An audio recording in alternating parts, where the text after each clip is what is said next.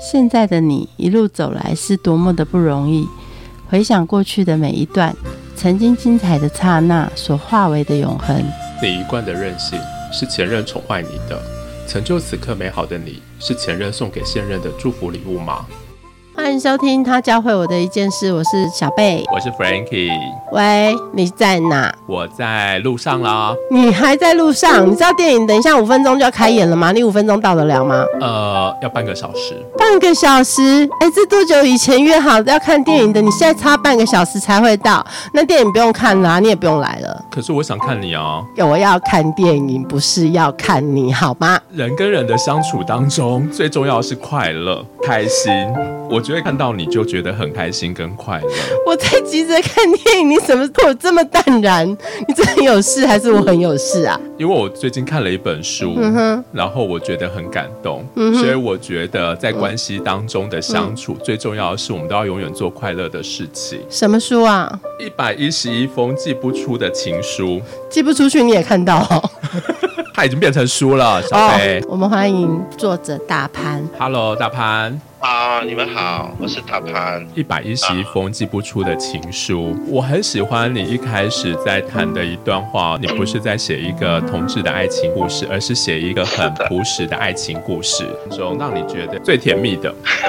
其实我觉得柴米油盐本身这个过程就很甜蜜了。我可能就是喜欢这种很踏实的、很随意的，就是每天这种很窝心的生活，做到那个重点的开始的伤痛来自习惯，呃，喜欢活在当下。所以我的立场呢，一直就是享受我当下所有的每一刻，呃，就把每一刻过得很好，过得很开心、很幸福。快乐是人类做什么。事情不做什么事情最大的呃原因，所以既然快乐是最大的原因，所以我们只做快乐的事情。所以我就把生命的所有发生的事情，让它变得很快乐。比如说不吵架啦，不说对方一些很难听的话啦，把事情怪在对方的头上啦，这些都是不快乐的事情。既然图的就只是快乐，所以为什么不能够只是做快乐的事情？因为这个是比较理智的。吵架是不快乐的，我们不做。迟到看不到电影，这个不重要的，不造成呃吵争吵的这个原因。嗯所以我们就可以不看电影，我们可以去看，去吃东西。所以大家只往快乐的方向去的话，那么所有所谓的这个难题就不再存在了。我想每一对伴侣在一起啊，每个人心里面所想的一定都是我们要开开心心、快快乐乐在一起。应该没有人想要在一起是为了吵架而结合的。在书里面也有看到，就是说啊，你们也会吵架。我们为什么会吵架？因为我们都有自小培养的一种价值观。我们的价值观呢，在关系上，我们普遍上就是。在问对方可以给我什么，一直在说，在一段关系上，我们常常不说爱情。我们只在说对方应该怎么怎么样，所以我在一段关系之中，我们其实对对方有很多的期望，很多的这个要求。可是这不是爱情啊！我一直说，你有要求和期望出现的时候，这个是在爱我自己，而不是在爱对方。所以不要跟我说你在爱对方，我因为爱对方，所以对方应该怎么样怎么样怎么样，这个都是在爱自己。我们还会出现这种小争吵呢原因，就是其社会给我的教育就是要有期望，要有对对方有很多。的要求，在这一种教育之下，我是不能够完全放下的，所以我我我还是会出现的，可是会很快的培养了一种新的价值观，这种新的价值观很快的就告诉我，哎，大潘，你不能这么说，你不是说大家在一起要幸福的吗？为什么你会说这样的话？嗯哼，在书里面也谈到，就是说伴侣曾经出轨过。对，发现出轨的当下，你还是很生气的嘛？是的。那三天当中，你是怎么样去处理这一个步？我所有的生气和难过、愤怒，我这个价值观就是他是我的，我的爱情观，你听着哦，他是我的，我是拥有他的。这种价值观不是爱情，这个价值观是占有，跟爱情一点关系都没有。而是以我的幸福做最大的前提。当他刚刚发生的时候，我当下这种观念就升起来了，可以这样。而且他从来没有在这方面有这样子的事情发生过，所以对我来说，我对他的印象以及对他的期望，会造成我极度的愤怒。可是当我冷静的时候，用了两三天的时间冷静之后，我重新去看探讨，特别是今天去探讨这一件事情。比起小弟，他长得很好看，而且人也很。聪明。所以会有一大堆的人会扑上来，这是理所当然。这么多送上门的人，总是会有一些是他的菜，而且他已经很几乎没有出过轨，所以在这一点上就可以看得出，他其实一直都很在意我是怎么看他的。嗯，因为所以从这点去看，这么多种条件之中，他出轨是理所当然的，他不出轨才是很惊奇、很压抑的事情。在这件事情我很生气，我还气怒的时候，他显现的非常的害怕，所以从这一点上也看得出，对他来说，嗯。我在他生命是非常的重要，所以他那两天他整个脸都变了。我之所以后来渐渐的去认知了这些所有的事情，我其实是应该接受他的，所以我后来其实也跟他谈，在书里有谈起这件事情，我去认知这件事情。所以这两天其实我觉得很过意不去，因为我让他那么难受，让他那么害怕，因为害怕一个呃人心爱的人离开自己是很可怕的事情。这件事情对我来说还是。有冲击的，其实他是保证我说他不会再有第二次他，一直说他哭着说他不会再有第二次，因为当我在做这个呃人类行为探索的时候，我觉得是个很奇怪的事情，我只能够说作为一个他的伴侣，我只能够接受他这样说，他尽量不不出轨，这样我就只能够听，我就能说 OK，可是我就对他说，你真的会出现这个状况，你就不要让我知道就算。作为一个人类，作为一个个人，我本身还是有很多缺点的，我要认同。我还做不到那个完全放下对方，我需要很诚实的说出这一点。其实男同志之间的感情比一般的感情可能来得更不容易，这个部分你认同吗？我认同，当然因为社会压力的关系，是这一点比起异性恋来说，他是压力相对是比较多的。可是我一直说，作为一个同志，我非常的庆幸，为什么呢？他的爱情。依然是真实的，完完全全真实的。原因就是因为对方愿意跟你在一起，他不会为了你的金钱，因为你的钱不属于他的。你在法律上，你们就是陌生人，你的钱财不属于他的。第二，你们在一起是整个社会都在打压你，是一件很不明义的事情。所以在这两个议题上。这个人仍然愿意跟你在一起，他就只会为了爱情，他才跟你在一起。在异性恋之中是梦寐以求的，不是异性恋，所有人都是梦寐以求的。所以作为一个同志，我太开心这一点了。大炮，我想要问哦，就是说这十七年半当中，你自己有没有遇过诱惑？啊，当然也会有啦。可是我觉得很奇怪，我相对不太会有，因为可能有几个原因。第一，我跟他在一起这么久，他不断的告诉我我长得很丑。他时常都说你长得这么丑，是我才跟你在一起的。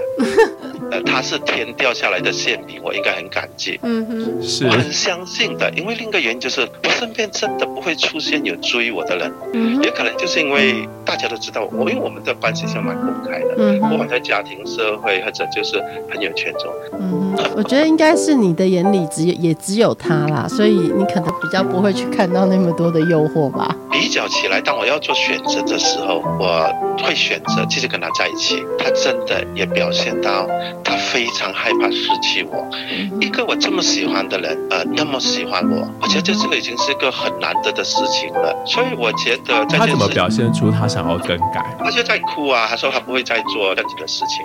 呃，他知道他这样子很不好，他知道这样会伤害我，而且在一起这些年姐姐真的也很开心。要是这个算是过错的话，谁没有过错？我没有吗？我也犯过错啊，可能不是这个出轨的过错，可能其他的过错，在不经意之中做了，那也就算了吧。我也有过错，他也有过错，为什么就是他的过错就是必须要分手，而我的过错就不能够造成分手呢？那大潘你自己，你觉得在这一段十七年半的关系当中，嗯。你犯过什么样的过错？我们用“过错”这两个字眼呢，其实是一个很不好的。我们总是把所有事情当做对还是错。今天我的看法，所有的事情，当我们做选择的时候，那一刻就是这件事情是带给我们最大快乐的，或者是最少的痛苦。我们只有在做了这件事情之后，才知道这件事情是应该的还是不应该的。所以，当发现它是不应该的时候，那一刻我就会去做一些修正。可是我不做的时候，我完全不知。知道，哎呀，那件事情是不好的。所以我觉得今天我大致上不把这件事情看为好还是坏还是对错，是就是这种错事，我只能说在这件事情上我也做了很多不对的决定。就好像我们生命上很多事情，我们在做的时候我才知道，哦，原来这是个不对的决定，这是不好的决定。嗯，一直到他去世的时候，我都不知道我到底是否也做少了什么东西让他是不开心的。嗯留了一封信给他父母。这封信第一句话呢，就是说我这一生之中最快乐的事情嗯就是跟大盘在一起。嗯我不希望你们在我离开之后很为难他。嗯我第一次看到这封信的，我真哭得稀里哗啦。其实我很开心，我也很难过。嗯很难过的是他需要走到这一步，他需要说这样的话。很开心的就是我知道我一生人都没有做过对不起他的事情，在他的心目中他是没有遗憾的。嗯哼我跟他在一起一点遗憾都没有，这个是我看到这封信让我最感动、最开心的。你怎么让你们呃十七年半可以维持这么长的情感？我身边的朋友嗯。在一起的几乎都是十年以上的，哇。而且我也不觉得呃时间比较长就比较好，嗯时间比较短就比较好，嗯哼。或者比较坏，我从来不这么说。嗯。哼。就好像我跟男朋友说过，我跟他说我们在一起，我们其实就是要快乐，嗯要幸福。嗯要是有一天你感觉到不幸福了，跟我在一起不快乐了，嗯我赞同你离开。嗯分手，为什么呢？不要因为我们在一起这么多年，而就要拼命在一起，嗯因为这个是不健康的。嗯你明明是要离开了，是要分开了，你还在一起。在这种过程之中，因为大量的参考资料去探索生死这个议题的时候，很多呃面向就打开了，就开始看到哦，原来死亡并不是一件坏的事情。当然，有些人是用这个出去旅行了，然后他会再回来，就再见面的那种。所以我今天在这种接受这方面其实也蛮好。我的看法就是，当他在的时候，我们在一起的时候，我们可以开开心心的生活在一起，很丰盛的生活。而大部分的伤痛是因为我们站在这一岸，就觉得对岸是最好的。我们生命大部分就是这样培养我们真正的价值观，得不到的东西总是最好的，而我们忘记了我们当下所有的，而且我们其实也可以很快乐的、很愉快、很幸福的在呃享受我是当下我所有的。很不容易可以走到像现在这样啊、呃用一种好像灵性啊，然后可以超脱情绪的部分去看待伴侣的离开。这一点呢，其实他必须会有一个经历，会有一个过程。是从一个完全不能够接受到接受，这个是需要有一个过程的。而这个过程的长短就在于当事人的呃价值观，他的价值观要是比较轻松的，那么所以走过这个过程他会比较容易。要是他价值观是比较这个呃不轻松的，他在走过这个过程就相当痛苦。很多人就是一生人都放不下。其实我已经不太想起他了，因为今天我一直认同活在当下，活在当下，不要捉住过去。嗯。过去的已经过去了，只有当我捉住过去的时候，过去才存在，而过去是不真实的，嗯。当下这一刻才是最真实的。因为这种理念的关系，用了两个月半的时间写，嗯。可是开始那整三四十篇呢，嗯。真的是一边写一边哭的。嗯因为太可怕了，因为我要再重新回忆我们的经历、我们的生命、我们在一起的生命。因为大概有五年到、四五年的时间，我已经渐渐的放下了这个伤痛。可是我现在要重新再走一次，特别是他去世的那一刻，哇，太可怕了！重新要很精准的、很仔细的去重新再走一次。经历一次嘛，我到今天我都尽量不去看它。假如有爱情的话，嗯开开心心的进入一段爱情，好好的去爱自己，嗯哼爱对方就是以对方的快乐为主，嗯哼而不是自己的幸福。嗯当我是以自己的幸福为主的时候，那么我是在爱我自己，而我不是在爱对方。嗯所以，当我们进入一段爱情的时候，我们需要去探索这个议题：我是在爱对方，还是在爱自己？当我在爱最爱自己的时候，我就不应该再说啊，你这样做这样做你的错，我那么爱你，其实我都在爱我自己。嗯哼而另一点我要说就是，好好的享受作为一个同志的身份，嗯，至少我个人的经验，同志不是一件坏事情。嗯，同志让我打破我自己的文化嗯，道德，去看呃这个宇宙，看这个世界，嗯跳出另一个框框去看这个世界。当我能够做到这一点的时候嗯，这个世界、这个宇宙就完全的不同了。